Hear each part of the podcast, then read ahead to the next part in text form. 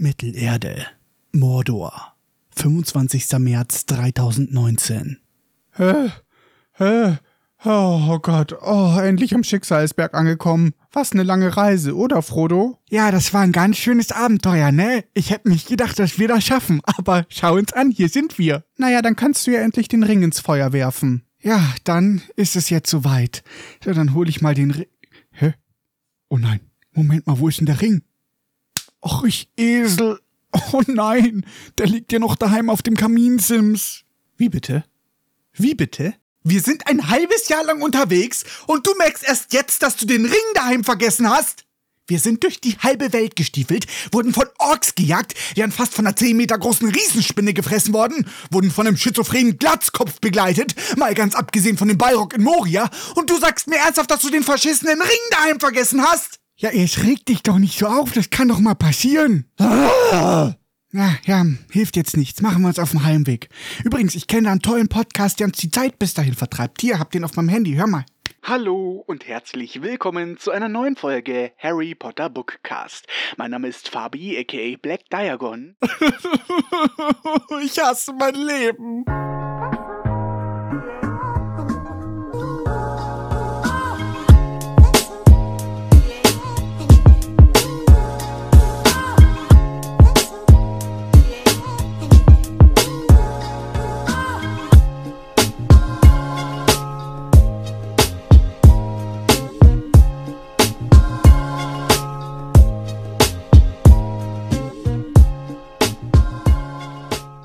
Hallo und herzlich willkommen zu einer neuen Folge Harry Potter Bookcast. Mein Name ist Fabi, aka Black Diagon, und gemeinsam analysieren wir in jeder Folge ein Kapitel aus dem Buch Harry Potter und die Kammer des Schreckens, inhalieren mit einem Logikinhalator jedes einzelne Wort des Buches, bis unsere Wissenskapillaren platzen und wir am Ende in einer Lache des Lachens am Boden liegen.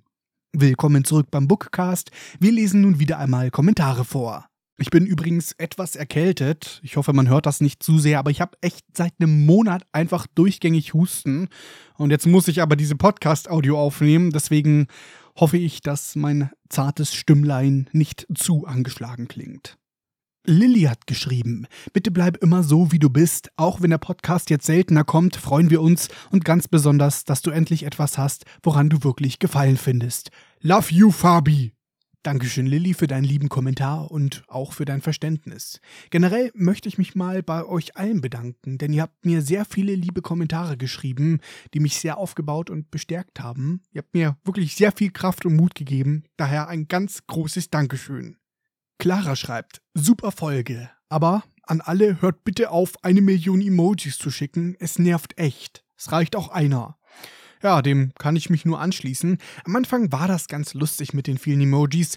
Mittlerweile ist es etwas anstrengend, wenn du abends vor dem Schlafengehen noch mal die Kommentare lesen willst und dir 10.000 pixelige Figuren in allen existierenden Farbtönen entgegenschallern. Deswegen spart euch die Zeit beim Tippen. Ein, zwei Emojis reichen völlig aus und alle sind glücklich. Die Drohne, The Drone, hat kommentiert, du sagst ja öfter, dass es zu schwer war, das Kapitel zu analysieren, weil es zu viel Dialog gab, aber wenn es zu wenig ist, dann ist es auch zu schwer. Wieso?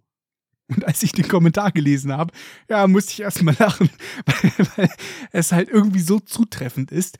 Ja, ich weiß, ich meckere oft darüber. Der Grund ist der.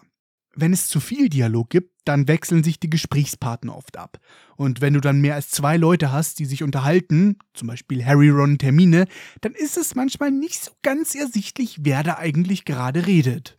Und oft werden in Dialogen viele Informationen gleichzeitig ausgetauscht, die muss ich dann erstmal alle erfassen und einsortieren. Bei zu wenig Dialog ist es ähnlich. Wenn ein Autor viel schreibt, ohne Dialoge einzubauen, dann wird in vielen Fällen irgendetwas beschrieben. Oft wird dann eine komplexe Handlung erklärt oder eingeläutet oder irgendein Ort wird beschrieben. Und das kann genauso anstrengend sein. Und ich finde, es bremst irgendwie den Flow, wenn der Autor dann andauernd irgendwas erklären muss. Am besten finde ich die Kapitel, wo sich Dialog und Erzählung einfach ausgeglichen abwechseln. Zum Beispiel bei Folge 5 von Buch 2 fand ich das eigentlich sehr gut. Gut, da haben sich die meiste Zeit eh nur Harry und Ron unterhalten, aber trotzdem eigentlich ein gutes Kapitel gewesen. Ja, ich hoffe, ich konnte deine Frage beantworten. Molly Weasley möchte wissen, wie viele Versuche hast du für den Zugfahrkartenverkauf Zungenbrecher gebraucht? Und tatsächlich ging das relativ schnell. Ich habe das einmal als Demo eingesprochen, da habe ich glaube ich fünf oder sechs Versuche dafür gebraucht und dann habe ich es nochmal für den Podcast aufgenommen und den Take, den ihr da hört, das war mein erster Versuch. Also ja, das hatte ich relativ schnell. Man muss aber auch dazu sagen, ich habe so ein Fable für bescheuert, unnötig lange Wörter und Sätze. Merke ich mir einfach gerne. Zum Beispiel Isopropylprofilmilbarbitosaurus Phenyldimethylaminoferazolon. Damals in der Cult Mirror Synchro gesehen, auswendig gelernt, weil ich es lernen wollte. Das kann ich bis heute, weil ich weiß nicht, was ich gestern zum Mittag gegessen habe. Aber so eine Scheiße kann ich mir über Jahre hinweg merken. Ja, oder so Hypopotomonstrosis Squipedaliophobie. Die Angst vor langen Wörtern, wobei das keine ernstzunehmende Angst ist. Like, wer sitzt beim Psychologen und sagt so, oh, ich habe Angst vor langen Wörtern. Ach so, ja, kein Ding, Sie haben Hypopotomonstrosis Squipedaliophobie. Ja, keine Sorge, das ist heilbar. Nehmen Sie einfach Isopropylprofimibarbitosaurus Phenyldimethylaminophracellon. Ich merke, ich schweife ein bisschen ab. Noch nicht mal fünf Minuten in der Podcast-Folge, weißt du, schon ist das Niveau im Arsch, echt. Marie 987 hat kommentiert. So, ich esse jetzt meine 48 Schinkenbrote und trete dann den Schichtwechsel der Zugfahrkartenverkaufsstellen Jobvermittlungs GmbH an und dann übe ich Ananassteppen. Liebe Grüße, eine gittelige, schimmlige Hand. Danke für diesen geilen Kommentar. Braun Jandra schreibt. Stell dir mal vor, du bist Hedwig und wirst in einem viel zu kleinen Käfig gehalten, wirst oft rumgeschleudert etc. Also ich finde ihr Gemecker berechtigt. Absolut kein Hate, ich hab dich echt gerne.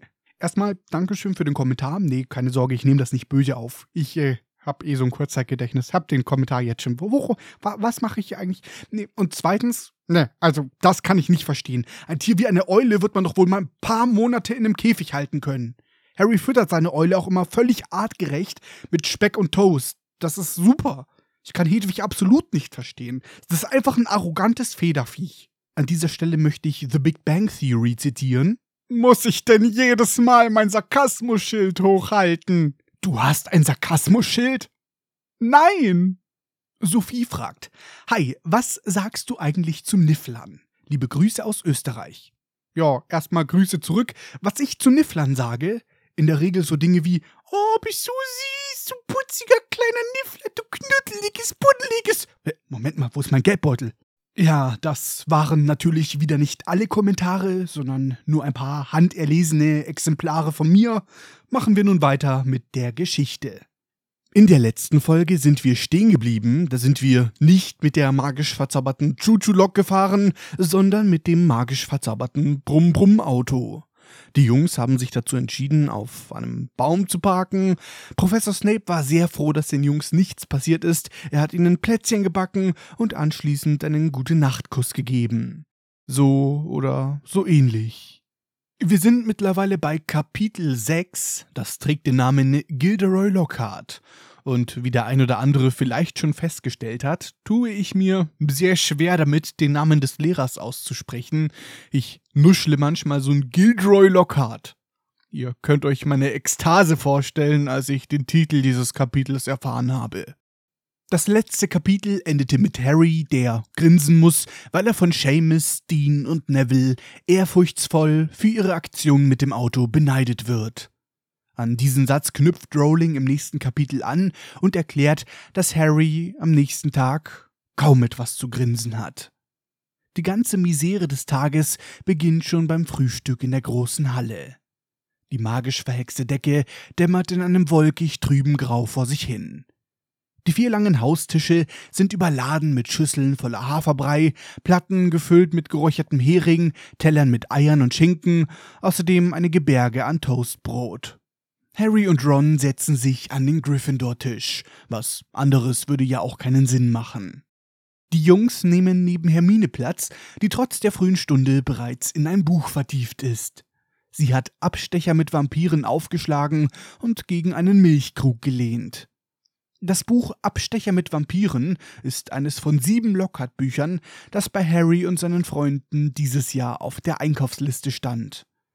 Und Hermine, unsere allseits beliebte Streberin, schmökert sogar schon beim Frühstück darin.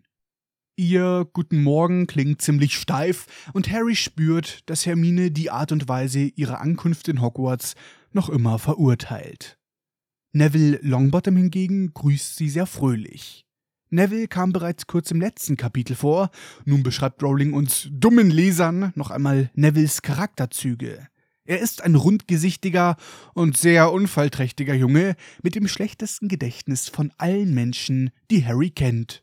Ich könnte jetzt ein bisschen spoilern und verraten, dass Harry schon bald jemanden kennt, der ein noch schlechteres Gedächtnis als Neville hat. Mr. Diagon. Ja, Professor Snape? Darf ich Sie an die erste Regel des Podcastens erinnern? Du sollst nicht ins Mikrofon furzen? Albernes Foreshadowing und sinnlose Spoilereien wird es hier nicht geben. Oh, tut mir leid, Professor Snape. Dafür ziehe ich Gryffindor 50 Punkte ab.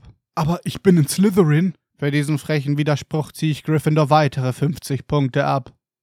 Neville erklärt ihnen, dass sie Post gleich kommen müsse. Seine Oma schickt ihm vermutlich ein Paket mit ein paar Sachen, die er vergessen hat. Und Neville soll Recht behalten. Harry macht sich gerade über den Haferbrei her, da vernehmen sie ein Rauschen über ihren Köpfen.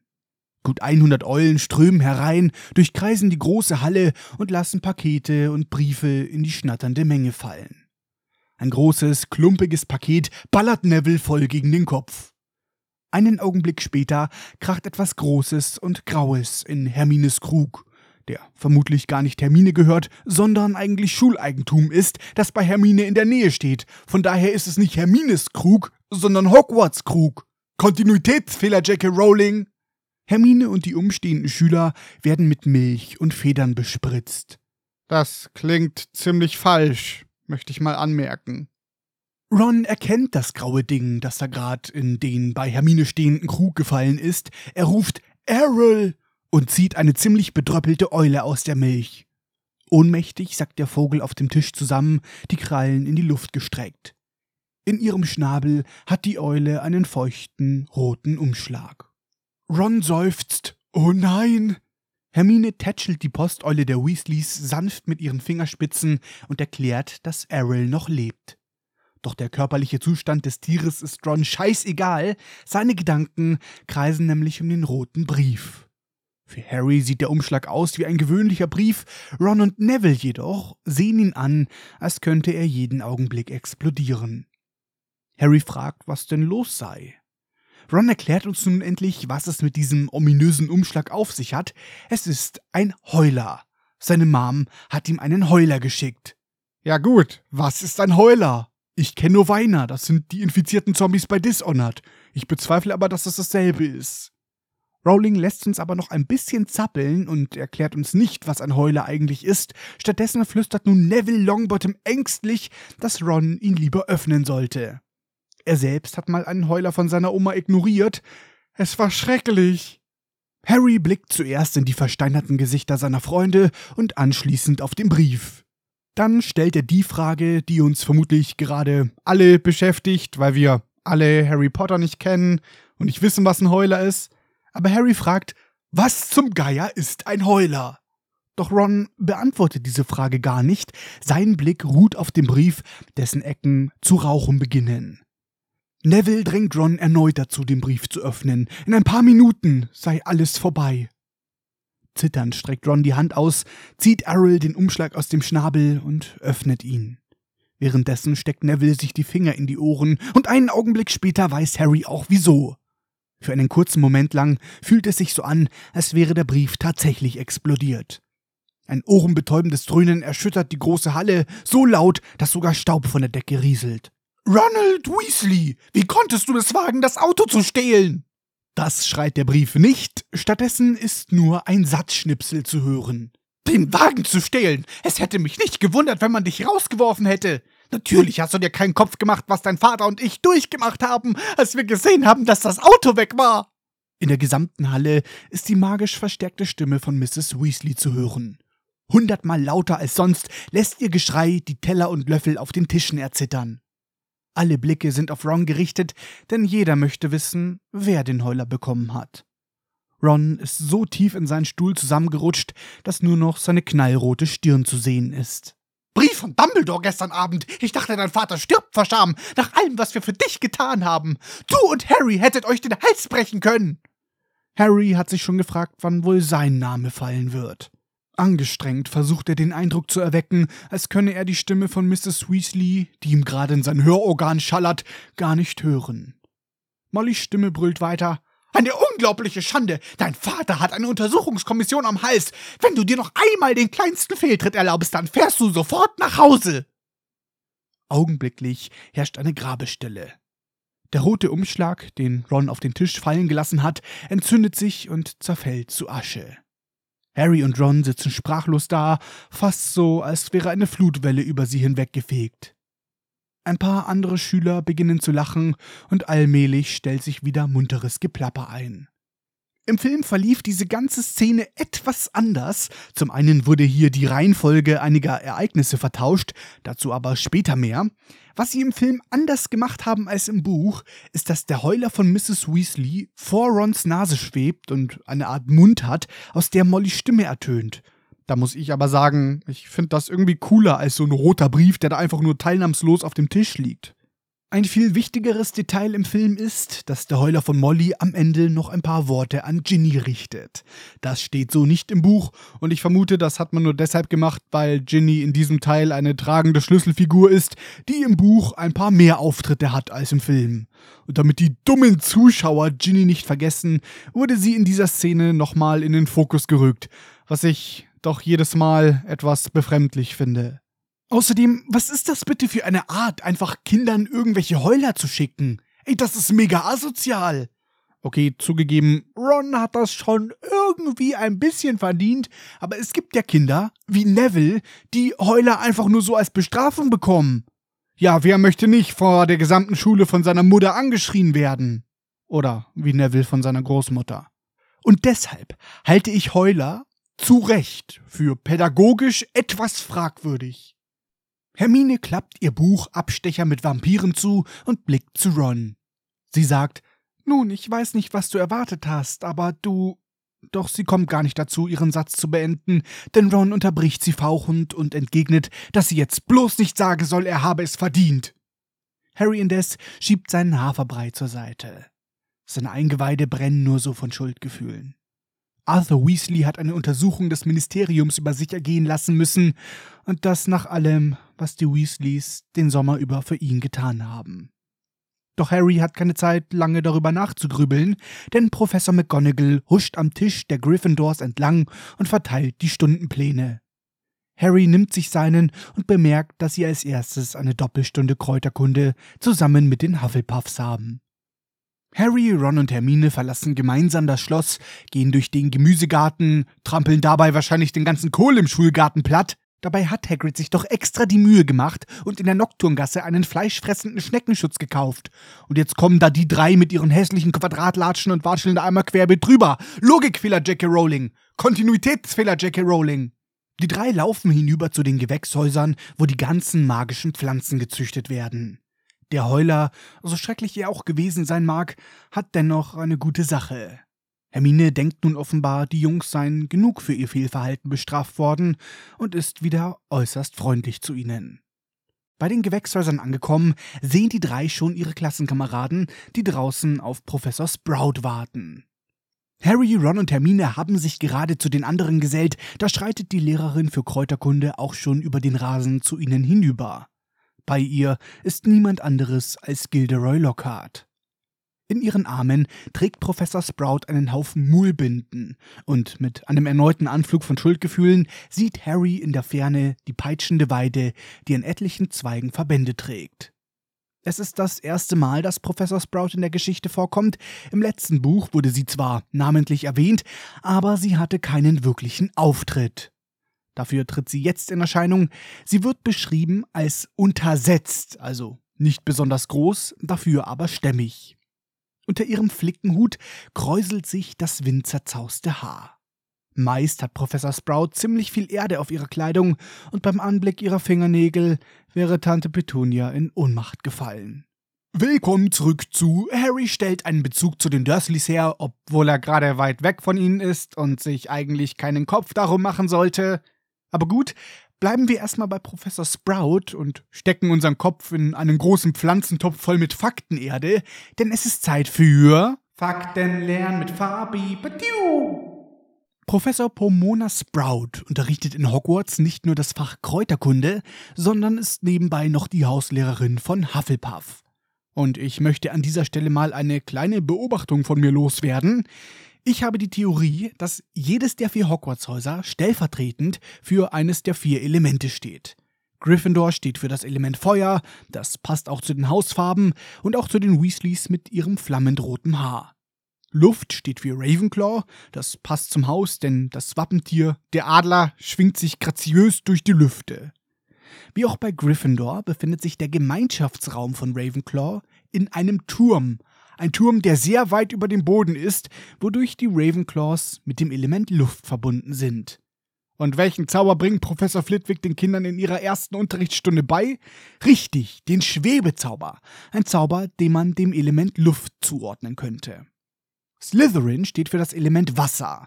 Auch das passt zum Gemeinschaftsraum, der sich ja in den Kerkern mit Anbindung an den Schwarzen See befindet. Professor Snape unterrichtet Zaubertränke.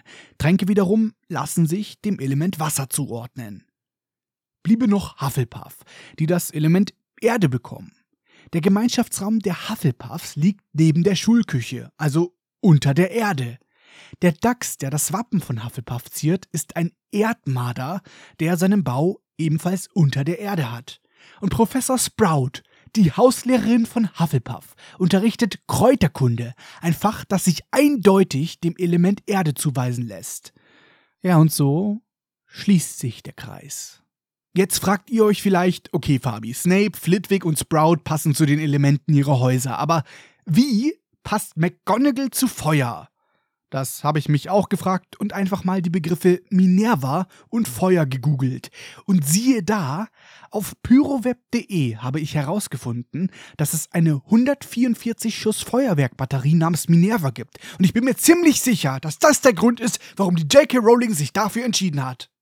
Na gut, ich habe auch eine ernste Assoziation gefunden, als Minerva im letzten Teil gegen Snape kämpft. Da richtet sie im Buch, kleiner Spoiler, ihren Zauberstab auf eine Fackel an der Wand und beschwört einen Feuerring.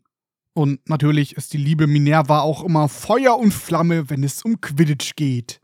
So, jetzt aber zurück zu Professor Sprout. Der Vorname Pomona stellt ebenfalls einen interessanten Bezug zum Element Erde her. Im alten Rom war Pomona nämlich die Göttin der Baumfrüchte.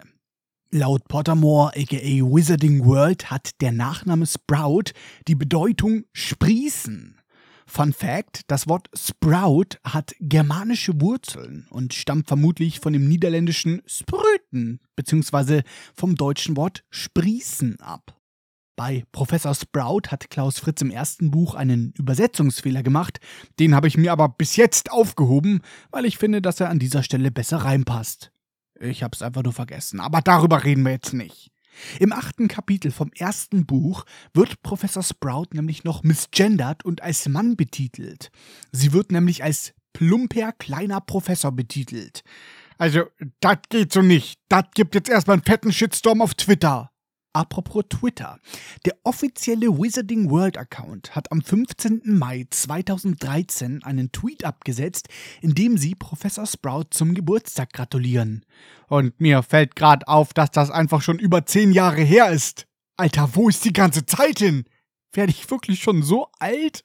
Ich meine, wir sind näher am Jahr 2030 als am Jahr 2010. Ich komme da irgendwie nicht drauf klar. So, bevor ich wieder eine Existenzkrise bekomme, machen wir mal ganz schnell weiter. Professor Sprout hat am 15. Mai Geburtstag. Tja, da muss ich gar nicht nachschauen, welche Sternzeichen sie hat, denn ich habe am 11. Mai Geburtstag. Sie ist vom Sternzeichen her Stier. Ein Tier, das, oh Wunder, dem Element Erde zugeordnet ist. Laut Wikipedia hat Professor Flitwick am 17. Oktober Geburtstag. Damit ist er vom Sternzeichen her Waage, was dem Element Luft zugeordnet werden kann. Tja, das passt, nur McGonagall und Snape bringen das durcheinander. McGonagall hat am 4. Oktober Geburtstag und ist damit ebenfalls vage, und Snape hat am 9. Januar Geburtstag und ist damit ein Steinbock. By the way, kleiner Fun Fact: Snape hat am selben Tag Geburtstag wie meine Mom. Und ich finde das irgendwie cool. I like that. So, nun aber zurück zur Geschichte. Professor Sprout kommt über den Rasen herbeigetapst, dicht gefolgt von Gilderoy Lockhart. Dieser ist tadellos gekleidet in einen türkisfarbenen Umhang, der beim Gehen elegant weht. Sein goldenes Haar schimmert unter dem perfekt sitzenden türkisenen Hut mit Goldrand hervor. Er strahlt die versammelten Schüler an und ruft Oh, hallo, hallo. Hallo und herzlich willkommen zu einer neuen Vor Nee, warte mal, falsches Hallo. Entschuldigung. Lockhart sagt an die Klasse gewandt, dass er nur mal eben Professor Sprout erklärt hat, wie man eine peitschende Weide richtig verarztet. Aber nicht, dass jetzt jemand denkt, er kenne sich besser mit Pflanzen aus als sie. Nein. Auf seinen Reisen ist er nun mal zufällig einem dieser Exoten begegnet. Professor Sprout ist nicht wie sonst immer sehr fröhlich, sondern hat einen unfassbar miesepetrigen Gesichtsausdruck aufgesetzt. Kein Wunder, ich meine, stell dir mal vor, du widmest dein ganzes Leben der Botanik, studierst jahrelang Kräuterkunde, nur um dann von einem Gilderoy Lockhart gesagt zu bekommen, wie du deinen Job zu erledigen hast. Und vermutlich sind die Ratschläge, die er ihr gibt, auch völliger Blödsinn. Aber das ist ein anderes Thema.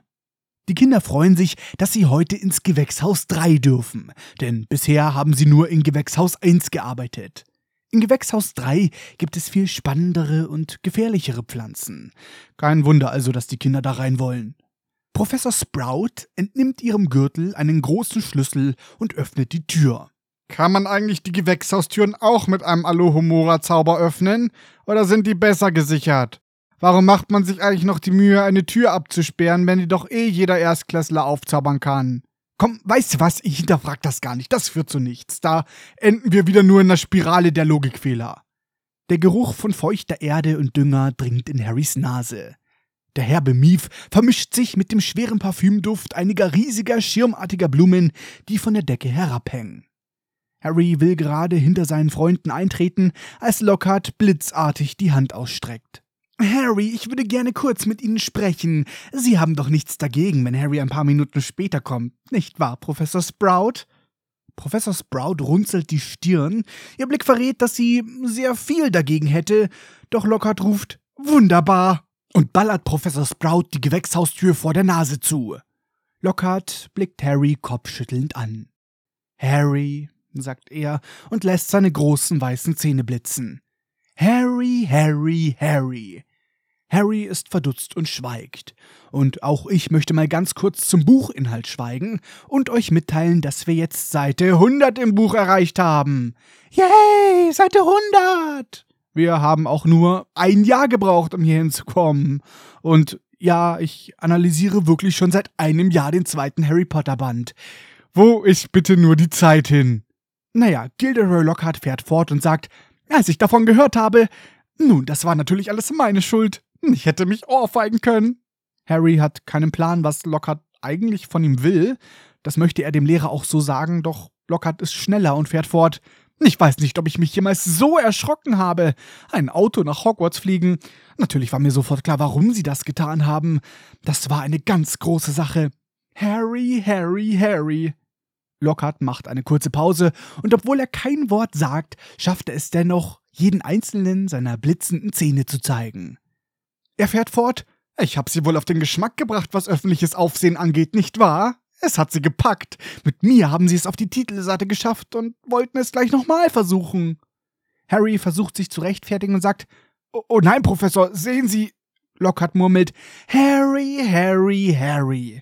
Mit ausgestreckter Hand packt er Harry, Harry, Harry an den Schultern und es folgt einer der wohl nervigsten Monologe überhaupt. Ich verstehe Sie. Es ist doch nur natürlich, dass man mehr davon will, sobald man erst einmal davon gekostet hat. Ich mache mir ja solche Vorwürfe. Ich habe Sie darauf gebracht. Es musste Ihnen ja zu Kopf steigen. Aber Harry, Sie können doch nicht einfach hingehen und mit Autos herumfliegen, um Aufmerksamkeit zu bekommen. Kommen Sie besser wieder auf den Boden. Wenn Sie älter sind, da haben Sie doch genug Zeit für solche Sachen. Ja, ja, ich weiß, was Sie denken. Der hat gut reden, der ist ja schon weltberühmt. Aber als ich zwölf war, war ich nur ein Niemand, genau wie Sie. Und eigentlich war ich noch weniger als ein Niemand. Immerhin haben einige Leute schon von Ihnen gehört, oder? Mit einem Blick auf Harrys Narbe fährt er fort. Diese ganze Geschichte mit jenem, dessen Name nicht genannt werden darf. Ich weiß, das ist nichts gegen meine Auszeichnungen. Fünfmal in Folge den charmantestes Lächeln-Preis der Hexenwoche gewonnen. Doch es ist ein Anfang, Harry. Ein Anfang. Ja, es ist ein Anfang, nämlich der Anfang davon, dass Fabi mal wieder Dinge mit Logik hinterfragt. Like, warum gibt es überhaupt so einen charmantestes Lächeln-Preis und wie wird der ermittelt? Ist das per Zuschauervoting, wo alle eine Eule einsenden müssen, oder bestimmt es so eine Jury? Und wird dann da so ein Live-Wettbewerb veranstaltet, wer schöner lächeln kann? Und hier sind sie, unsere beiden Finalisten mit dem schönsten Lächeln. Einen großen Applaus für Gilderoy Lockhart. Hallo, ja, ich. Wählt alle mich. Und einen genauso großen Applaus für Ramberta Schradelbein Böckelwurz. Hallo.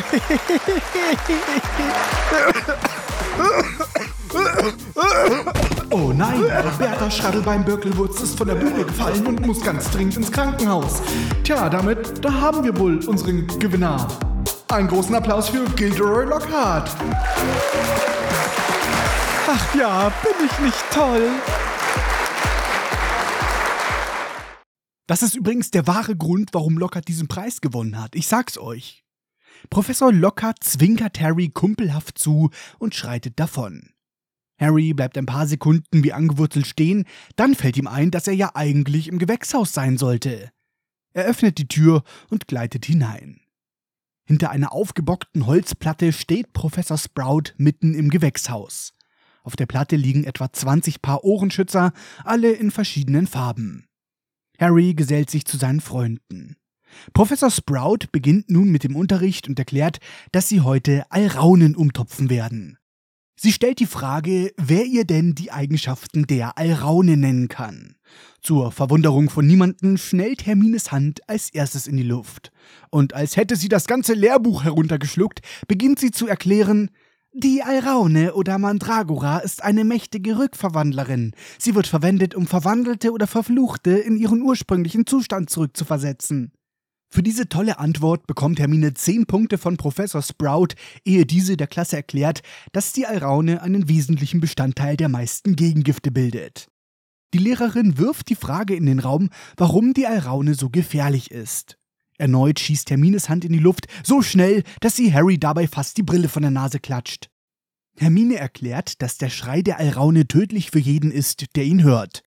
Diese Aussage wird von Professor Sprout mit zehn weiteren Punkten für Gryffindor belohnt. Hey, also wenn das so einfach ist, bei Professor Sprout Punkte zu bekommen, dann will ich jetzt auch mal ein bisschen Streberwissen mit einbringen. Es wird wieder Zeit für Pflanzen lernen mit Fabi Batiu. Die Alraune oder wie Hermine bereits korrekt erwähnt hat, Mandragora gehört zur Gattung der Nachtschattengewächse. Diese Pflanze hat sich die J.K. Rowling, wie so vieles, nicht selber ausgedacht, sondern sich von einer tatsächlich existierenden Pflanze inspirieren lassen.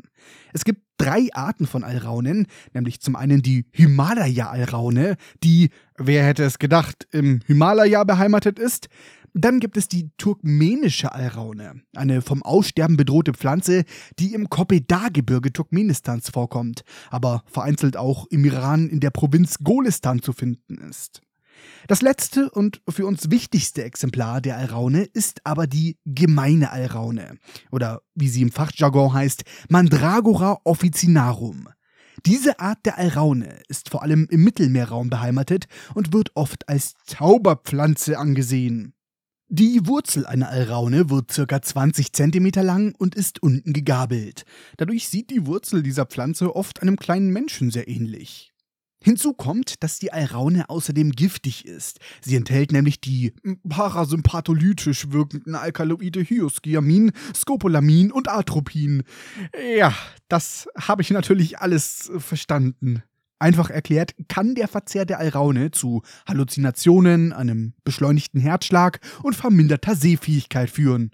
Und wir wissen bereits, was die Menschen vor vielen, vielen Jahren gemacht haben, wenn sie irgendwo eine giftige Pflanze gesehen haben. Richtig, sie haben sich gedacht, ah, das muss Medizin sein. Schon vor über 2000 Jahren wurden Alraunen als schmerzlindernde Arznei und als Beruhigungsmittel eingesetzt. Im Mittelalter wurde die Alraune dann als Schlaf- und Schmerzmittel eingesetzt. Hildegard von Bingen war der Überzeugung, in Alraunen würde der Teufel wohnen. Verstehst du, die, die Wurzel alles böse. Oh Gott, Alter. Ah. Jedenfalls war Hildegard der Ansicht, man müsse Alraunen zuerst mit Quellwasser reinigen, ehe man sie dann als Mittel gegen sexuelle Begehrlichkeit oder gegen Depression einsetzen kann. Wie kann ich mir das eigentlich vorstellen? Wahrlich, heute empfinde ich eine Leere und Traurigkeit in meinem Gemüt, die mich verwirrt und die Ursache meines Unwohlseins mir gänzlich verborgen bleibt. Den Verlauf dieses Tages würde ich zu gern im weichen Bette verbringen, fernab von jeglicher Weltlichkeit und. Äh, Hier, Siegbert, schau mal, ich hab dir eine fette Wurzel mitgebracht. Friss die mal schön. Hier, mh, mm, lecker, oder? So, jetzt bist du nicht mehr traurig. Ist das nicht schön? Das ist wie wenn Menschen mir sagen, ey Fabi, du bist nicht depressiv, du, du, jeder ist doch mal traurig, ne? Mach doch mal ein bisschen Sport, geh doch mal raus, sei doch einfach mal glücklich. Halt's Maul! Übrigens, kleiner Funfact, die Krankheit hieß früher nicht Depression, man nannte es da noch die Schwermut. Ja. J.K. Rowling beschreibt den Schrei der Alraune als tödlich für jeden, der ihn hört. Auch das hat sich die JK nicht selber ausgedacht. Laut den Gebrüdern Grimm wächst die Alraune nur dann, wenn ein Erbdieb als reiner Jüngling gehängt wird und dabei Wasser lässt. Dann wächst an dem Ort, wo er hingepisst hat, eine Alraune. Deswegen wird die Alraune auch als Henkerspflanze bezeichnet. Darüber hatten wir ja schon mal gesprochen, als wir uns mit der giddeligen, schimmligen Hand beschäftigt haben. Die Gebrüder Grimm schreiben in ihren Aufzeichnungen, ein Erbdieb ist entweder jemand, der aus einem Diebesgeschlecht abstammt oder dessen Mutter während der Schwangerschaft etwas geklaut hat oder große Gelüste hatte, etwas zu klauen. Oder jemand, der zwar ein unschuldiger Mensch ist, sich aber während er gefoltert wurde, zum Dieb bekannt hat. Ein Erbdieb ist übrigens nicht zu verwechseln mit einem Erddieb. Das ist jemand, der nachts Blumenerde aus fremden Gärten klaut. Und irgendwie wollte ich zu dem Thema Erbdieb mehr wissen, also habe ich einfach mal nach Erbdieb gegoogelt. Ja, ich wurde gefragt, ob ich auf Amazon Erdsieb kaufen möchte. Okay. Naja, jedenfalls schreiben die Gebrüder Grimm weiter, dass, wenn man eine Alraunenpflanze aus der Erde reißt, dann heult und schreit sie so laut, dass die Person, die sie herausgezogen hat, tot umfällt. Um eine Alraune zu ernten, muss man lediglich an einem Freitag vor Sonnenaufgang seine Ohren mit Baumwolle, Wachs oder Pech verstopfen und dann mit einem komplett schwarzen Hund, der keine andersfarbigen Flecken haben darf, zur Alraunenpflanze gehen, drei Kreuze darüber machen und die Erde rund um die Pflanze ausgraben, sodass die Wurzel nur noch mit Kleinfasern in der Erde stecken bleibt. Dann muss man die Alraune mit einer Schnur dem Hund an den Schwanz binden, ihm ein Stück Brot zeigen und schnell wegrennen. Der, der Hund, der nach dem Brot gierig ist, rennt hinterher, zieht die Wurzel heraus. Er hört das Geschrei der Alraune und fällt einfach tot um. Und so einfach hat man eine Alraune geerntet. Also ich weiß nicht, wie es euch geht, aber ich glaube, wenn man das öfters macht, dann hat man über die Zeit einen ziemlich hohen Hundeverschleiß. Kleiner Fun Fact noch zu Alraune. Ich hatte ja bereits erwähnt, dass die Alraune super giftig ist und wenn man sie verzehrt, dann können verschiedene Nebenwirkungen auftreten. Eine dieser Nebenwirkungen ist übrigens Gedächtnisverlust. Gerade in Bezug auf Gilderoy Lockhart finde ich das sehr interessant. So, Professor Sprout, jetzt habe ich so viel über die Alraune aufgezählt und recherchiert und mein freies Wochenende damit verplempert. Wie viele Punkte bekomme ich denn dafür? Tja, das erfahren wir leider nicht, denn Professor Sprout erzählt nun, dass die Alraunen, die sie im Gewächshaus haben, noch sehr jung sind. Sie deutet auf eine Reihe tiefer Kästen. Neugierig treten die Kinder einen Schritt nach vorn.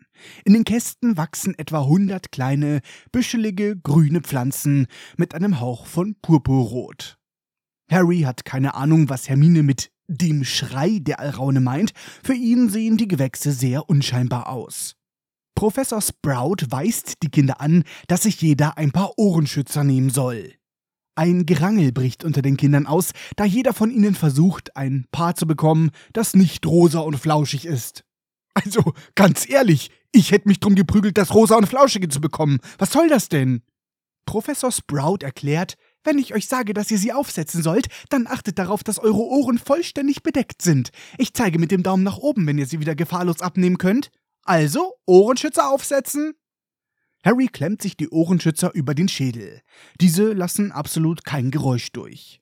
Professor Sprout zieht sich selbst ein rosafarbenes Flauschpaar über die Ohren und rollt die Ärmel ihres Umhangs hoch. Mit festem Griff packt sie eine der büscheligen Pflanzen und zieht daran. Harry entfährt überrascht ein kleiner Aufschrei, den natürlich niemand hören kann. Statt einer normalen Wurzel hält Professor Sprout etwas in der Hand, das aussieht wie ein kleines, schlammüberzogenes und sehr hässliches Baby aus Erde. Die Blätter der Alraune wachsen aus dem Kopf heraus. Dieses Ding hat eine blassgrün gefleckte Haut und sieht so aus, als würde es aus Leibeskräften schreien. Unter dem Tisch zieht Professor Sprout einen großen Blumentopf hervor. Hätte man auch vorher machen können, so Vorbereitung oder so.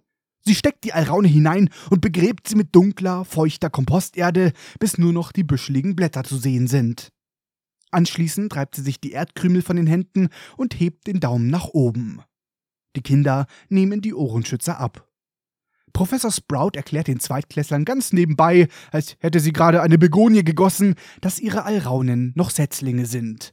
Daher wären die Schreie für sie noch nicht tödlich, allerdings würden sie sie für mehrere Stunden außer Gefecht setzen. Und da bestimmt niemand den ersten Schultag im neuen Jahr verpassen möchte, sollten sie alle darauf achten, dass die Ohrenschützer während der Arbeit richtig sitzen. Professor Sprout wird den Kindern ein Zeichen geben, wenn es dann an der Zeit ist, einzupacken.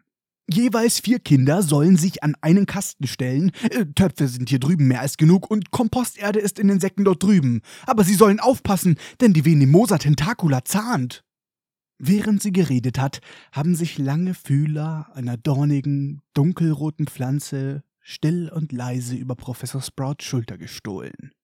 Doch die Hauslehrerin bemerkt das und versetzt ihr einen heftigen Klaps, woraufhin die Fühler rasch zurückweichen. Über die Venemosa tentacula gibt es einige spannende Dinge zu sagen. Auf Englisch heißt diese Pflanze Venomous tentacula. Venomous heißt giftig, tentacula stammt höchstwahrscheinlich vom Wort tentacle ab, also Tentakel. Venemosa tentacula heißt also auf Deutsch giftige Tentakel. Wenn ihr Hogwarts Legacy gespielt habt, dann werdet ihr diese Pflanze vermutlich kennen, denn die Venemosa tentacula ist eine von drei Pflanzen, die man dort anbauen und im Kampf verwenden kann. Kleiner Fun Fact, weil es gerade so schön zum Thema passt, man kann dort auch Alraunen züchten und im Kampf einsetzen. Super unrealistisch, aber dazu kommen wir eventuell an einer anderen Stelle. Im ersten Teil von Fantastische Tierwesen gibt es ja immer wieder so Überblendungen mit Zeitungen, ähnlich wie im fünften Harry Potter Film. Diese Zeitungen, die kann man sich auch anschauen. Da gibt es einiges an Behind-the-Scenes-Material. Das New Yorker Äquivalent zum Tagespropheten, das nennt sich The New York Ghost. Und da steht in der Morgenausgabe vom 6. Dezember 1926 ein Artikel über einen Einbruch in ein Mietshaus, bei dem der Täter von einer Venemosa tentacula gefangen wurde. Auf Pottermore, also known as Wizarding World, hat J.K. Rowling einen ausführlichen Artikel zum Leben von Professor McGonagall geschrieben. Und darin erzählt sie, dass Minervas Ehemann, Elphinstone Urquhart, durch einen Biss einer Venemosa tentacula gestorben sei. Im Film Harry Potter und die Kammer des Schreckens bekommen wir die Venemosa Tentacula nicht zu sehen, sehr wohl aber im Film Der Halbblutprinz. Dort gibt es eine Szene, in der Horace Slughorn heimlich die Blätter dieser Pflanze klaut. Laut Slughorn ist ein einzelnes Blatt der Venemosa Tentacula 10 Galeonen wert. Auch im Buch Harry Potter und der Halbblutprinz taucht die Venemosa Tentacula nochmal auf. Da müssen die Sechsklässler sich mit dieser Pflanze herumschlagen. Aber Immerhin haben sie die Erlaubnis zu fluchen, wenn die Venemosa sie unerwartet von hinten packt. Ach, wie nett. Übrigens hat Klaus Fritz hier einen Kontinuitätsfehler gemacht, denn er hat die Pflanze im sechsten Teil nicht mehr Venemosa tentacula, sondern giftige Tentacula genannt. Aber da rege ich mich jetzt nicht drüber auf. Da rege ich mich dann auf, wenn wir da hinkommen. Das kann's ja wohl nicht sein. Giftige Tentacula. Ich glaub, ich spinn. Zu Harry, Ron und Hermine gesellt sich ein lockenköpfiger Junge. Harry kennt ihn bisher nur vom Sehen. Tja, da hat Harry wohl bei der Häuserzeremonie letztes Jahr nicht aufgepasst, sonst wüsste er nämlich, wer der Junge ist. Es handelt sich um Justin Finch Fletchley. Diesen Namen haben wir bereits in Folge 7 von Buch 1 kurz mal erwähnt, da wurde er nämlich ins Haus Hufflepuff einsortiert. Justin Finch Fletchley nimmt es Harry nicht übel, dass er seinen Namen nicht kennt. Gut gelaunt schüttelt er Harrys Hand und stellt sich vor. Natürlich weiß Justin, wer Harry ist, Harry Potter, und auch Hermine Granger kennt er. Sie ist in allem immer spitze. Hermine strahlt glücklich, denn Justin schüttelt auch ihr die Hand. Schließlich wendet sich der Hufflepuff-Schüler Ron zu und sagt, und du bist Ron Weasley. Warst du nicht der mit dem fliegenden Auto? Ron lächelt nicht, denn scheinbar spukt ihm noch immer der Heuler im Kopf herum. Während sie die Blumentöpfe mit Drachenkotkompost füllen, erklärt Justin, wie viel er von Gilderoy Lockhart hält und was für ein toller Hecht er doch ist. Ein unglaublich mutiger Kerl. Habt ihr seine Bücher gelesen?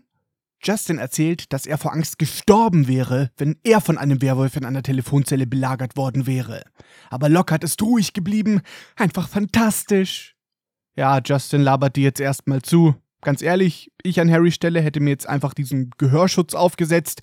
Ich habe da einfach keinen Bock drauf, wenn mich irgendjemand zutextet. Jedenfalls erzählt Justin, dass er Glück hat, dass er nach Hogwarts gekommen ist, denn sein Name stand eigentlich schon auf der Liste für Eton. Das äh, Eton College gibt es übrigens wirklich. Das ist eine reine Jungschule und eine der teuersten Privatschulen der Welt. Man zahlt hier umgerechnet etwa 50.000 Euro pro Schuljahr, um sein Kind dorthin zu schicken. An Eton wurden schon einige berühmte Menschen unterrichtet. Zum Beispiel ging hier Prince Harry zur Schule, aber auch Eddie Redmayne, der Schauspieler von Newt Scamander. Hast du eine coole Verbindung zu Harry Potter, finde ich toll. Naja, jedenfalls wäre Justin Finch Fletchley beinahe auf diese Schule gekommen, aber er ist froh, dass er doch noch den Brief von Hogwarts bekommen hat. Der Fakt, dass Justin übrigens beinahe auf ein Muggel-College gekommen wäre, lässt darauf schließen, dass Justin selbst aus einer Muggelfamilie kommt. Eine Tatsache, die in späteren Kapiteln noch einmal wichtig wird. Justins Mom war ein wenig enttäuscht, doch seit er ihr die Lockhart-Bücher empfohlen hat, hat sie scheinbar eingesehen, wie nützlich es sein kann, einen gut ausgebildeten Zauberer in der Familie zu haben. Nachdem Justin zu Ende erzählt hat, bleibt ihnen nicht mehr viel Zeit zum Reden. Die Kinder setzen sich die Ohrenschütze auf und müssen sich auf das Umtopfen der Alraunen konzentrieren. Bei Professor Sprout hatte es so einfach ausgesehen, doch das ist es nicht. Die Alraunen möchten nicht aus der Erde heraus, doch wieder zurück in die Erde möchten sie erst recht nicht.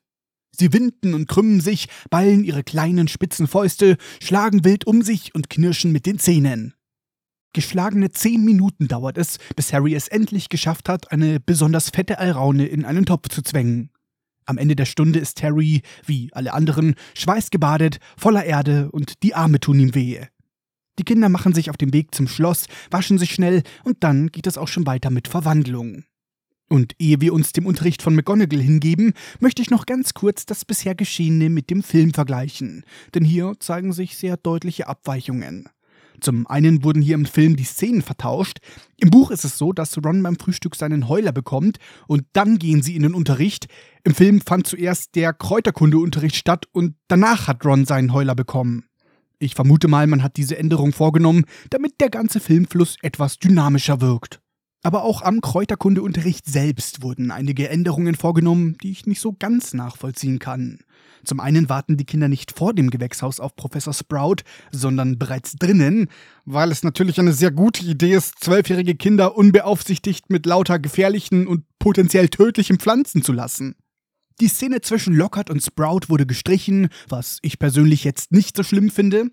Auf die Frage hin, was die Eigenschaften einer Alraune sind, erklärt Hermine im Film, dass eine Alraune dazu dient, Organismen, die versteinert wurden, zuverlässig zu heilen. Und das an sich stimmt ja so nicht, denn wie wir aus dem Buch erfahren haben, wird eine Alraune verwendet, um verwandelte und verfluchte in ihren ursprünglichen Zustand zurückzuversetzen. So steht es übrigens auch im englischen Buch. Also habe ich mal wieder das getan, was ich eigentlich nur gelegentlich mache. Ich habe mir das Originaldrehbuch zu Harry Potter und die Kammer des Schreckens angeschaut. Das mache ich deshalb nur sehr selten, weil ich mich hier, hier eigentlich auf die Bücher konzentrieren möchte. Aber heute werfen wir wieder einen Blick rein. Und irgendwie ist diese ganze Szene ganz anders verlaufen, als sie eigentlich mal geplant war. Für den Eröffnungsshot sollte eigentlich die peitschende Weide gezeigt werden, die verletzten Zweige in Binden eingewickelt. Anschließend sollte die Kamera hinüberfahren zur Außenseite des Gewächshauses, wo die Kinder gerade Gewächshaus 3 betreten. Dann sollte eigentlich Neville Harry und Ron fragen, nachsitzen am ersten Tag und Seamus sollte sagen, dass das wohl ein neuer Rekord sein muss. Hermine sollte dann sagen, ich denke, ihr solltet froh sein, dass das alles ist, woraufhin Ron erwidern sollte, ich denke, du solltest dich um deine Angelegenheiten kümmern. Dann sollte Professor Sprout mit dem Zauberstab gegen den Topf klopfen. Davon, dass sie das Klassenzimmer betritt, steht hier gar nichts, also war es vermutlich so geplant, dass sie schon im Raum steht. Sprout stellt den Kindern die Frage, wer ihr die Eigenschaften der Alraunenpflanze nennen kann. Und zumindest laut Skript sollte Hermine sagen, die Alraune dient dazu, diejenigen, die verwandelt worden sind, zurückzuverwandeln.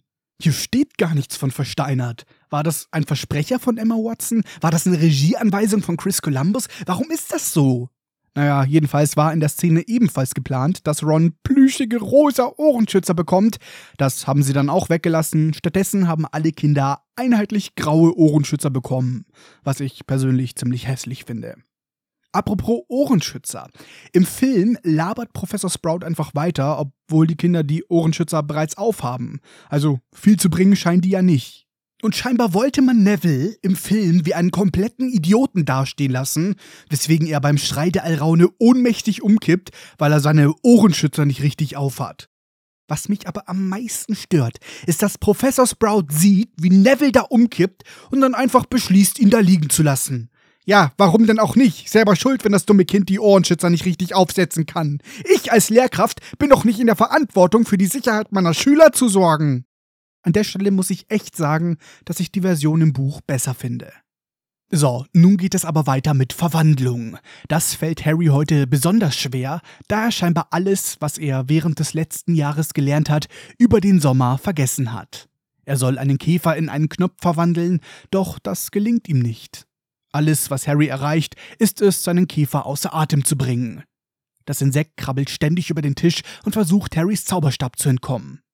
Noch schlimmer trifft es nur noch Ron. Seinen zerbrochenen Zauberstab hat er mit etwas geliehenem Zauberband geflickt, wo ich mich immer gefragt habe, was zum Fick, wie kann man sich Zauberband ausleihen? Ja, hier hast du ein Stück Tesafilm, ist aber nur geliehen, das hätte ich gerne wieder. Im Englischen heißt Zauberband übrigens Spellotape. Das ist ein ziemlich lustiges Wortspiel von J.K. Rowling, denn das, was wir bei uns Tesafilm nennen, heißt in Großbritannien Zellotape.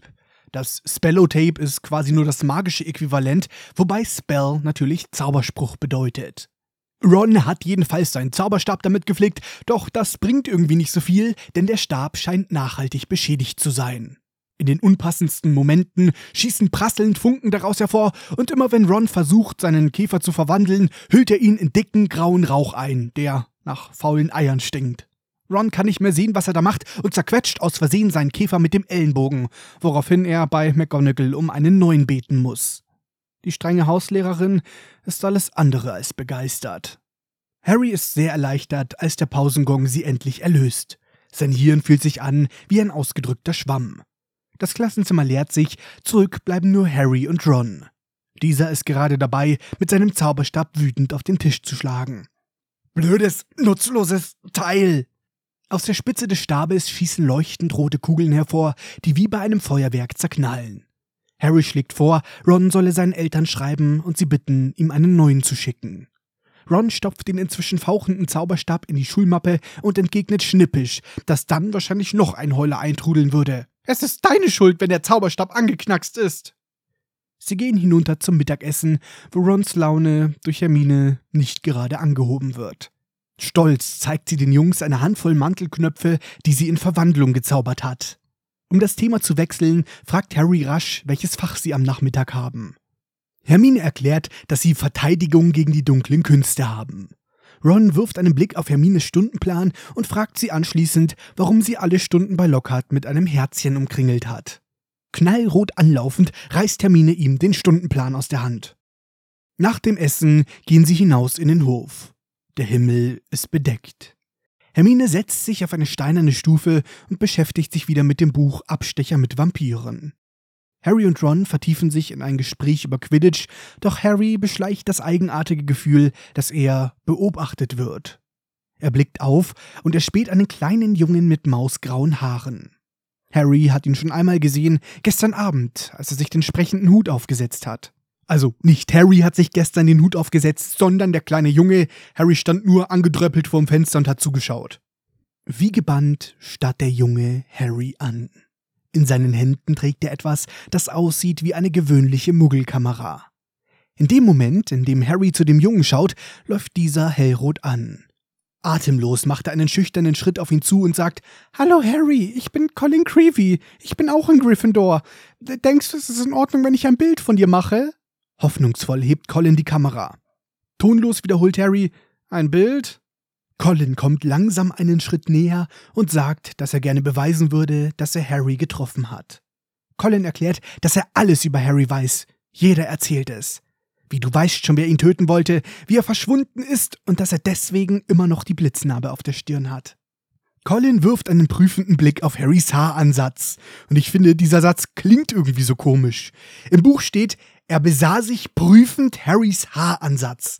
Steht er da mit so einem Kamm und guckt so, hm, ja, eindeutig. Das sind Schuppen. Oh, und du hast Spliss. Ich empfehle dir, die Spitzen zu schneiden und anschließend das Haar mit einer Kokos, Aloe Vera, Ingwer, Zitrone, Milch, Honig, Elfenstaub, Einhornpiste und Elefantenkotspülung zu reinigen. Was soll diese bescheuerte Formulierung?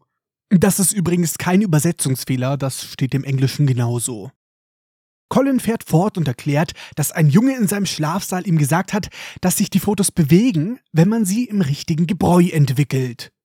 Ich stelle mir eher die Frage, wie Muggeltechnik wie eine Kamera in Hogwarts überhaupt funktionieren kann, aber diese Frage klären wir nicht heute, sondern ein anderes Mal. Colin holt vor Begeisterung tief Luft und beginnt zu brabbeln. Es ist einfach klasse hier, oder? Ich wusste nicht, dass das merkwürdige Zeug, das ich kann, Magie war, bis der Hogwarts-Brief ankam. Mein Vater ist Milchmann, er konnte es auch nicht fassen. Also mache ich eine Menge Fotos und schicke sie ihm. Es wäre echt gut, wenn ich eins von dir hätte. Er sieht Harry flehend an und fragt, Vielleicht könnte dein Freund eins machen und ich stell mich neben dich. Und könntest du dann deinen Namen draufschreiben? Just in diesem Moment ertönt eine uns bekannte Stimme. Autogrammkarten? Du verteilst Autogrammkarten, Potter? Es ist die Stimme von Draco Malfoy. Laut und schneidig hallt sie über den gesamten Hof.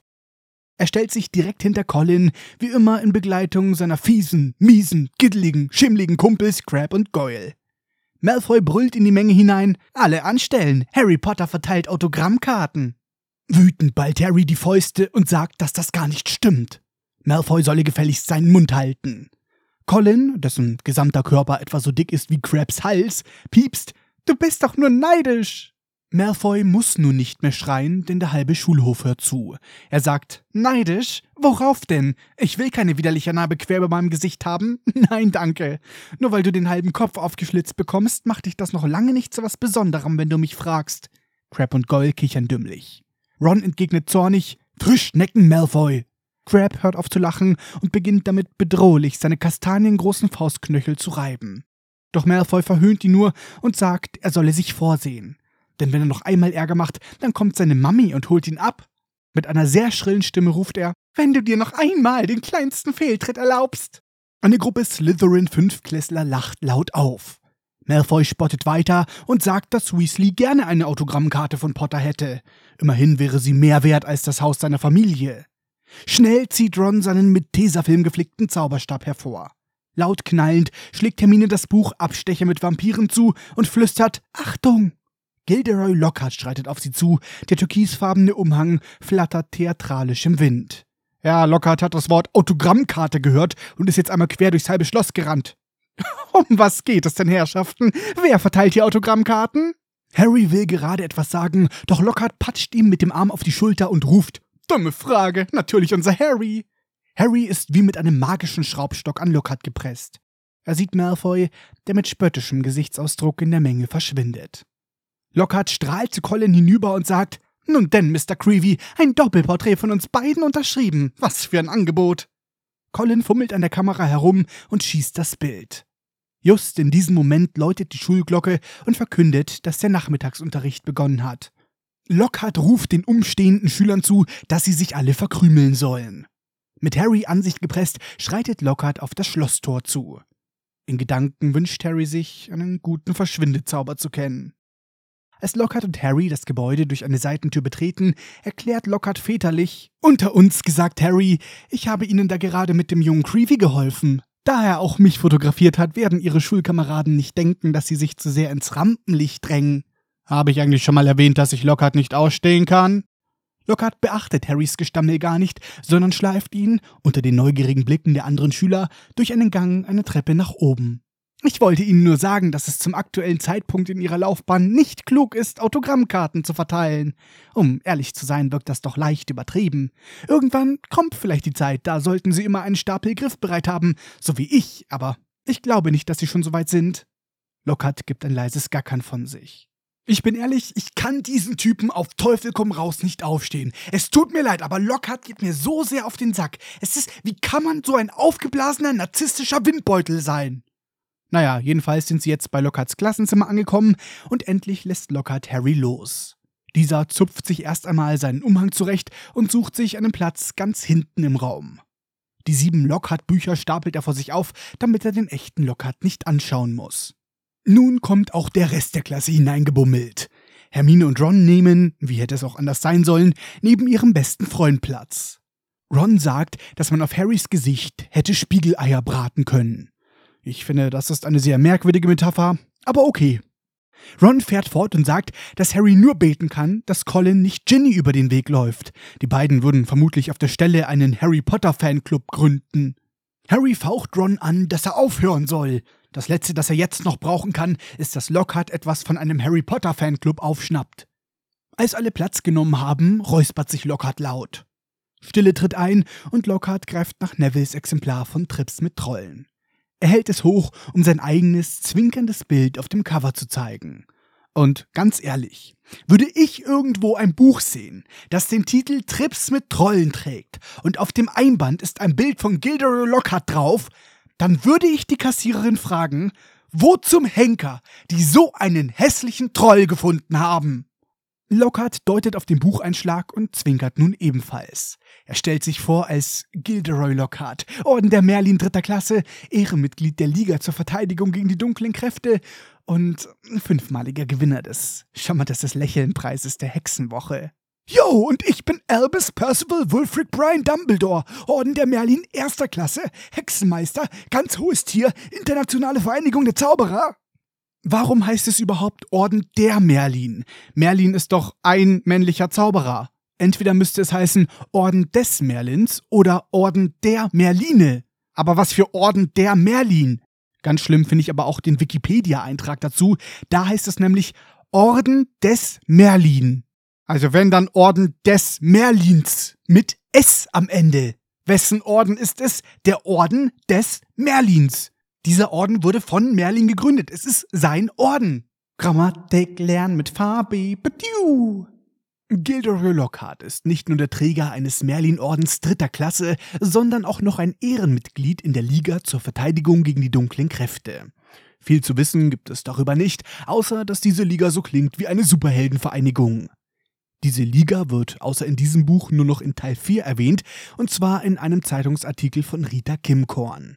Allerdings hat Klaus Fritz hier den Namen etwas verschusselt und sie hier die Liga zur Verteidigung gegen die dunkle Kraft genannt.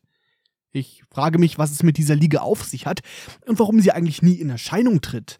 Denn es klingt ja irgendwie nach einem Bündnis von mächtigen Magiern, die sich der Bekämpfung der schwarzen Magie gewidmet haben. Warum also sehen wir sie nie im Kampf gegen Voldemort?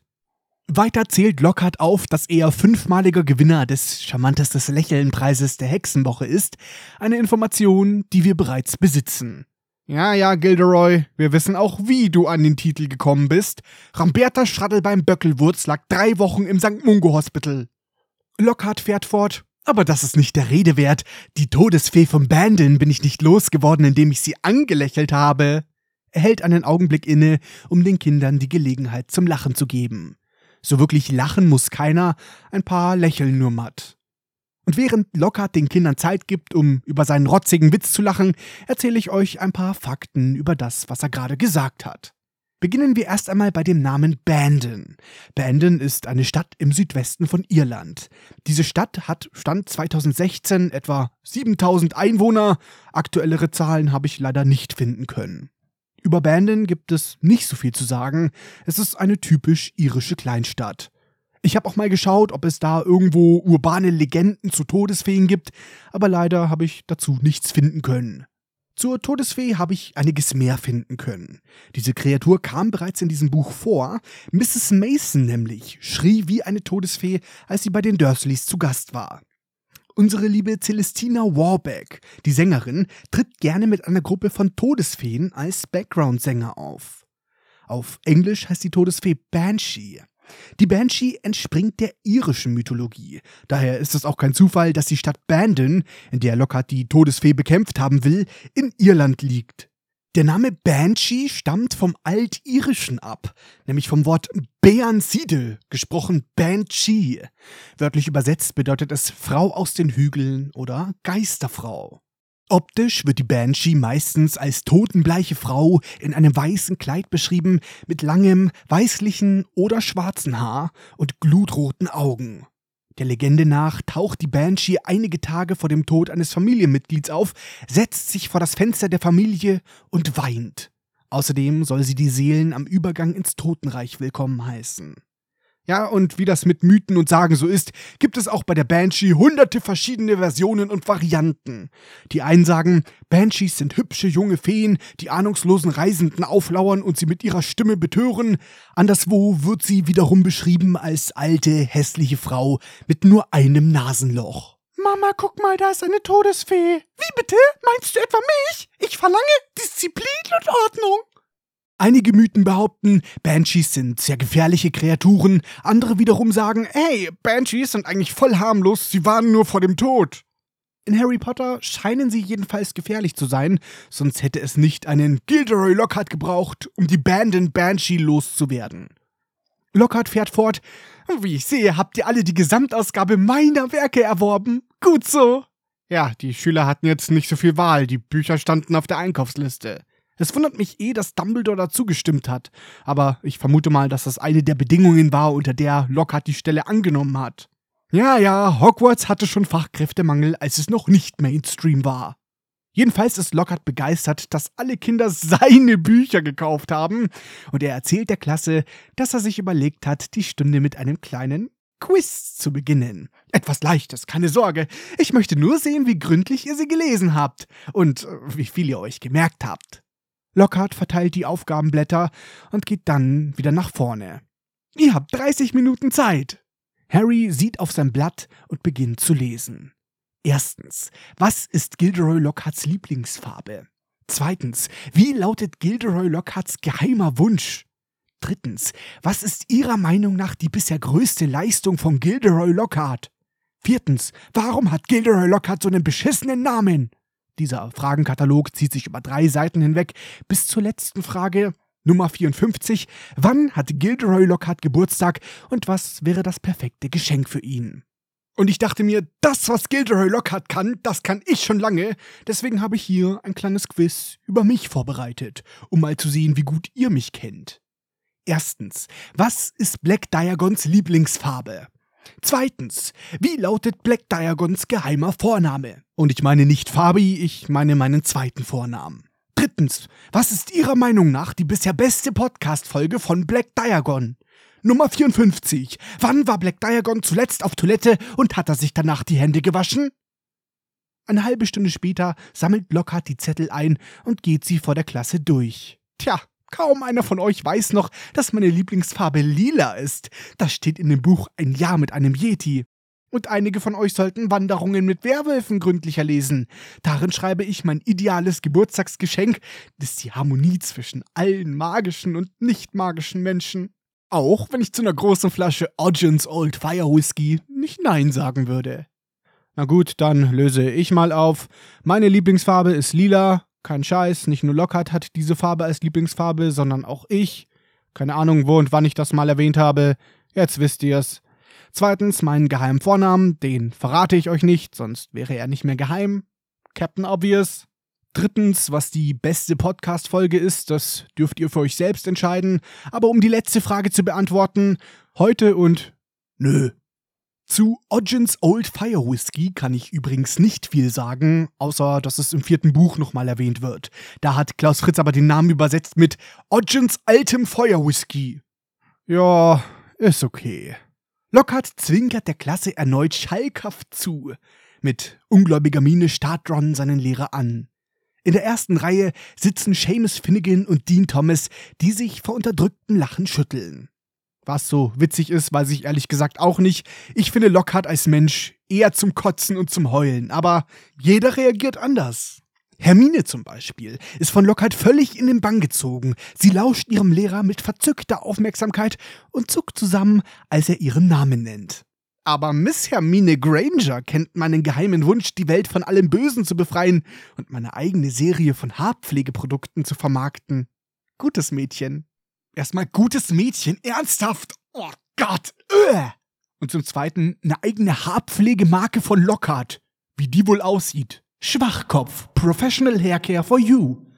Lockhart überfliegt Hermines Arbeit und stellt fest, dass sie die volle Punktzahl erreicht hat. Er fragt, wo Hermine denn sei. Zitternd hebt Hermine ihre Hand. Lockhart ist ganz begeistert von dieser Leistung und belohnt Hermine mit 10 Punkten für Gryffindor. Im Film kam diese Szene übrigens auch vor, allerdings nur in der Extended Version, da es sich um eine gelöschte Szene handelt. Im Film bekommt Hermine aber keine 10 Punkte verliehen, sondern nur ein suffisantes Grinsen von Gilderoy Lockhart. Nachdem Lockhart nun seine narzisstischen Grundbedürfnisse befriedigt hat, hält er es auch mal für nötig, tatsächlichen Unterricht zu machen. Er beugt sich hinter seinen Tisch und zieht einen großen, mit einem Tuch bedeckten Käfig dahinter hervor. Diesen stellt er auf den Tisch. Theatralisch warnt Lockhart die Klasse und erklärt, dass es seine Aufgabe ist, sie gegen die heimtückischsten Geschöpfe zu wappnen, die die Zauberwelt kennt. Es kann sein, dass ihr in diesem Klassenzimmer euren schlimmsten Ängsten begegnet. Wisset jedoch, dass euch keinerlei Gefahr droht, solange ich hier bin. Alles, was ich von euch verlange, ist, dass ihr ruhig bleibt. Widerwillig beugt Harry sich zur Seite, um an seinem Bücherstapel vorbei den Käfig besser sehen zu können, anstatt einfach den Bücherstapel wieder abzubauen. Gründe, warum Harry kein Ravenclaw ist. Dean und Seamus haben aufgehört zu lachen und Neville, der ebenfalls in der ersten Reihe sitzt, kauert sich ängstlich in seinem Stuhl zusammen. Mit leiser Stimme erklärt Lockhart, dass sie bloß nicht schreien sollen, da sie das reizen könnte. Die ganze Klasse hält den Atem an, während Lockhart die Decke vom Käfig zieht. Mit gespielt dramatischer Stimme präsentiert er den Inhalt des Käfigs. Es sind frisch gefangene Wichtel aus Cornwall. Im Englischen ist die Rede von Pixies. Pixies, das sind kleine Kobold, Elfen, Viecher, die ihren Ursprung in der britischen Folklore haben. Laut Mythologie kommen Pixies vor allem im Südwesten Englands vor, also in Cornwall, da wo die Pixies herkommen, aber auch in Devon. Die Grafschaft Devon, die kennt ihr vielleicht noch, hier mal kurz zur Erinnerung, dort befindet sich der Fuchsbau. Und in der Nähe des Fuchsbaus befindet sich die fiktive Ortschaft Ottery St. Catchpole. In Folge 3.1 haben wir darüber geredet und da habe ich erwähnt, dass einige Potterheads, inklusive mir, davon ausgehen, dass Ottery St. Catchpole in der Nähe von der Stadt Ottery St. Mary liegt.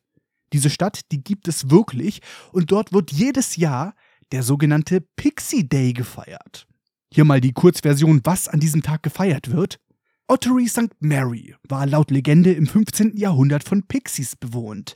Als dann die Menschen den Ort besiedelten und eine Kirche erbauten, ging es den Pixies nicht mehr so gut.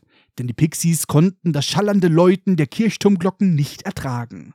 Sie glaubten, dass jedes Mal, wenn die Glocken ertönten, ein Pixie sterben würde. An einem Tag im Mitsommer fielen die Pixies über die Stadt her und entführten alle Glockenspieler und hielten sie in einer Höhle in der Nähe des Flusses gefangen. Glücklicherweise konnten die Glockenspieler alle entkommen, aber zum Gedenken an diesen Tag wird jedes Jahr am Samstag, der am nächsten zur Mitsommerwende liegt, der Pixie Day veranstaltet. Ey, ganz ehrlich, ich finde das so cool. Es erstaunt mich jedes Mal wieder selbst, was ich beim Recherchieren so herausfinde. Und ich freue mich immer wieder aufs Neue, wenn ich dann sowas finde und euch mitteilen kann. Seamus Finnegan kann sich nicht mehr beherrschen und fängt lautheiß an zu lachen. Und selbst ein Gehirnkobold wie Lockhart kann dieses Lachen nicht mit einem Angstschrei verwechseln. Lächelnd fragt Lockhart, ja? Mit verschluckter Stimme erklärt Seamus, dass Wichtel nun nicht gerade gefährlich sind. Lockhart fuchtelt lästig mit dem Finger vor Seamus Nase herum. Hier, riech mal, ich war vorhin auf dem Klo und hab mir nicht die Hände gewaschen. Er erklärt Seamus und der Klasse, dass Wichtel teuflisch trickreiche kleine Biester sein können. Die Wichtel sind leuchtend blau und etwa 20 Zentimeter groß. So, so, leuchtend blau und 20 Zentimeter groß. Das klingt genau wie die Beschreibung eines Vibrators.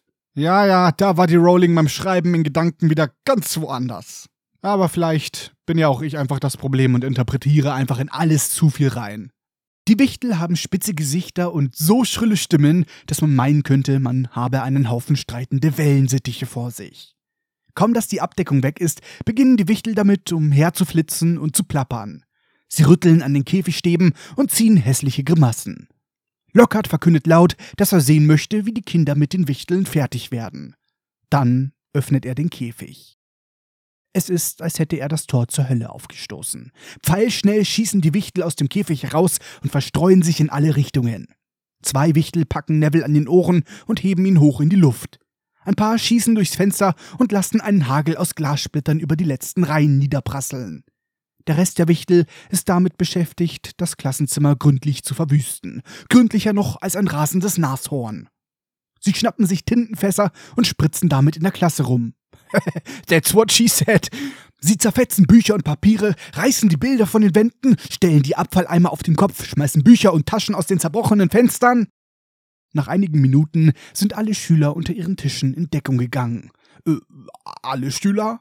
Nein, ein von unbeugsamem Knochen bevölkerter Neville baumelt am Kronleuchter unter der Decke.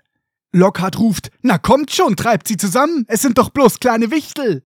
Er rollt die Ärmel seines Gewands hoch, fuchtelt mit dem Zauberstab herum und brüllt, Pesky Wichterli Pestanomi! Pesky Wichterli Pestanomi ist ein Zauberspruch, der nur in diesem Buch vorkommt. Im Englischen heißt er Pesky Pixie Pestanomi. Dieser Zauberspruch ist so bescheuert, dass er vermutlich von Lockhart selbst stammt. Pesky ist englisch und bedeutet nervig. Pixie, das haben wir bereits erklärt, ist die originale Bezeichnung für Wichtel. To pester bedeutet belästigen und know me bedeutet wörtlich nein ich, gemeint ist aber wohl eher nicht mich. Pesky Pixie Pester Nomi bedeutet also ihr lästigen Wichtel belästigt mich nicht. Ja, das klingt auf jeden Fall sehr valide. Der Zauberspruch funktioniert auch nicht. Es passiert rein gar nichts, außer dass einer der Wichtel sich Lockharts Zauberstab schnappt und aus dem Fenster wirft. Lockhart schluckt vor Schreck und geht unter einem Tisch in Deckung. Gerade noch rechtzeitig, denn eine Sekunde später kracht Neville samt Kronleuchter herunter. Die Schulglocke ertönt und alle rennen panisch zum Ausgang. Nun kehrt etwas Ruhe ein. Lockhart richtet sich auf und blickt zu Harry, Ron und Hermine, die fast die Tür erreicht haben. Er ruft nun, äh, sei, seid so gut und sperrt die restlichen Wichtel einfach wieder in den Käfig. An ihnen vorbeihuschend schließt er rasch die Tür hinter sich. Ron brüllt, das ist doch unglaublich! Bei diesen Worten beißt ihm einer der Wichtel ins Ohr. Hermine erklärt, dass Lockhart nur möchte, dass sie ein wenig praktische Erfahrung sammeln. Mit einem gekonnten Gefrierzauber macht Hermine zwei Wichtel auf einmal bewegungsunfähig und stopft sie zurück in den Käfig. Für den Film hat man sich hier den Zauberspruch Immobilus ausgedacht, ein Zauber, der dann im dritten Teil nochmal recycelt wurde. Damit lähmt Lupin nämlich die peitschende Weide. Aber dazu kommen wir, wenn es dann soweit ist. Immobilus ist Latein und bedeutet bewegungsunfähig. Es ist also kein Gefrierzauber im eigentlichen Sinn, sondern eher so ein Zwischending aus Petrificus Totalus und Stupor. In Hogwarts Legacy, aber auch in anderen Videospielen, gibt es den Gefrierzauber Glacius. Vielleicht hat Hermine ja den im Buch angewandt. Jedenfalls ist Hermine davon überzeugt, dass Lockhart ihnen nur etwas praktische Erfahrung vermitteln möchte. Harry versucht einen der Wichtel zu fangen und ruft Praktische Erfahrung? Der Wichtel schafft es, Harry tänzelnd zu entweichen und streckt ihm die Zunge raus. Hermine, der hat doch keinen blassen Schimmer von dem, was er da macht. Diesen Satz hat Klaus Fritz etwas schlampig übersetzt. Auf Englisch schreibt Rowling, Hermine, he didn't have a clue what he was doing. Ich hätte das übersetzt mit Hermine, er hatte keine Ahnung, was er da macht. Klaus Fritz hat das übersetzt mit Hermine, der hatte doch keinen blassen Schimmer von dem, was er da hätte tun sollen. Ja, das ist ein gar nicht unnötig komplizierter Satz. Jeder weiß, dass zwölfjährige Kinder so reden. Du hast völlig recht, Klaus Fritz. Hermine nimmt Lockhart in Schutz und erklärt, Blödsinn, du hast doch seine Bücher gelesen. Sieh dir nur die tollen Dinge an, die er gemacht hat. Nun mischt sich Ron ein und murmelt, die er angeblich gemacht hat. Tja, und mit diesen Worten endet, ein bisschen abrupt, das sechste Kapitel. Ja, ist ziemlich viel passiert. Das Skript hat ziemlich lange gedauert, aber es hat auch sehr viel Spaß gemacht. Ich bedanke mich nicht nur fürs Zuhören, sondern auch für euer Verständnis, dass nun erstmal weniger Podcast-Folgen kommen Ich möchte auch noch ganz kurz sagen, dass es mir soweit gut geht. Die Ausbildung macht Spaß. Es ist nur ziemlich anstrengend, dass ich oft so lange am Stück Schule habe und deswegen die Folgen sehr lange im Voraus vorproduzieren muss. Diese Folge hier, die nehme ich Ende Oktober bzw. Anfang November ist mittlerweile auf. Ihr bekommt die aber erst an Weihnachten zu hören. Die nächste Folge, die erscheint voraussichtlich am 29. März 2024. Ist also noch eine ganz schöne Weile hin. Bis dahin könnt ihr euch die alten Podcast-Folgen von mir anhören oder ihr hört mal in andere tolle Podcasts rein oder ihr schaut euch die Harry Potter-Filme an. Ihr könntet einen Baum pflanzen, aber bitte keine peitschende Weide oder Muggel in den Wahnsinn treiben oder ihr lernt Zauberschach. Was auch immer ihr macht, vergesst nicht nach dem Klogang die Hände zu waschen. Wir hören uns dann alle das nächste Mal wieder hier beim Harry Potter Bookcast. Bis dahin, eine schöne Zeit. Euer Black Diagon. Outtakes! Neville Longbottom hingügen, hingügen. Harry blickt zuerst in die versteinerten Gesichter, äh, Gesichter. Denk dran, Harry, beim Reisen per Flohpulver musst du sehr deutlich sprechen. Gesichter, Gesichter.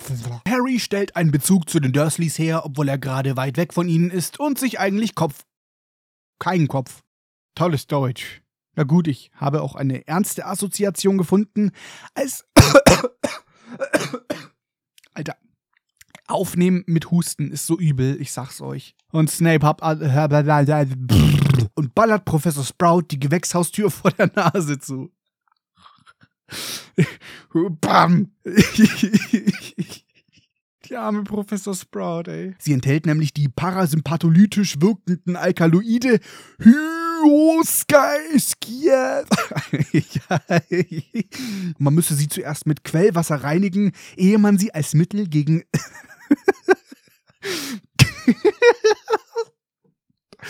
Ge Ge Am Ende der Stunde ist Harry wie alle anderen schweißgebadet Gebete? Gebadet? Hä? Was wollte ich denn da schreiben? Geba Ach, gebadet. oh, Alter.